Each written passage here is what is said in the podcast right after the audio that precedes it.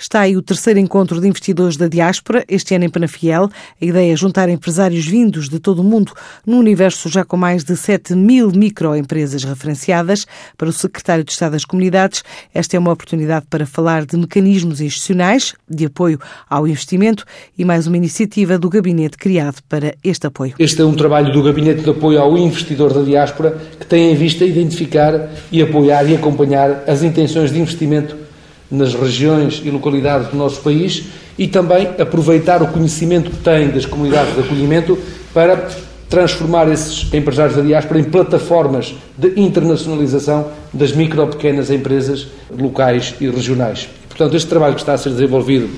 já permitiu identificar cerca de 7 mil micro e pequenas empresas, que eram empresas que estavam fora do radar da ICEP e que hoje têm um acompanhamento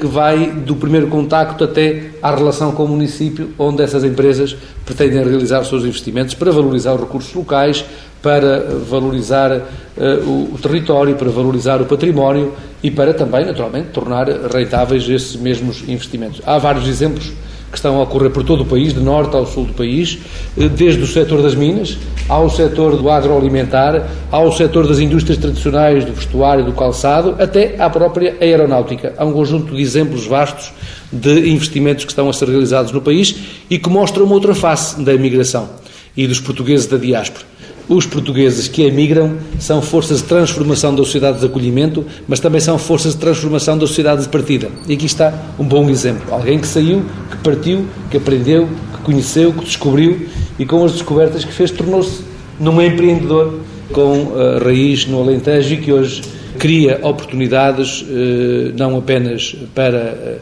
uh, os seus mais próximos, mas sobretudo para aqueles que aqui encontram oportunidades dignas de vida. A região do Tâmega Sousa tem fortes bolsas de imigração e esta será uma forma de debater e partilhar experiências ou esclarecer dúvidas em tempo real.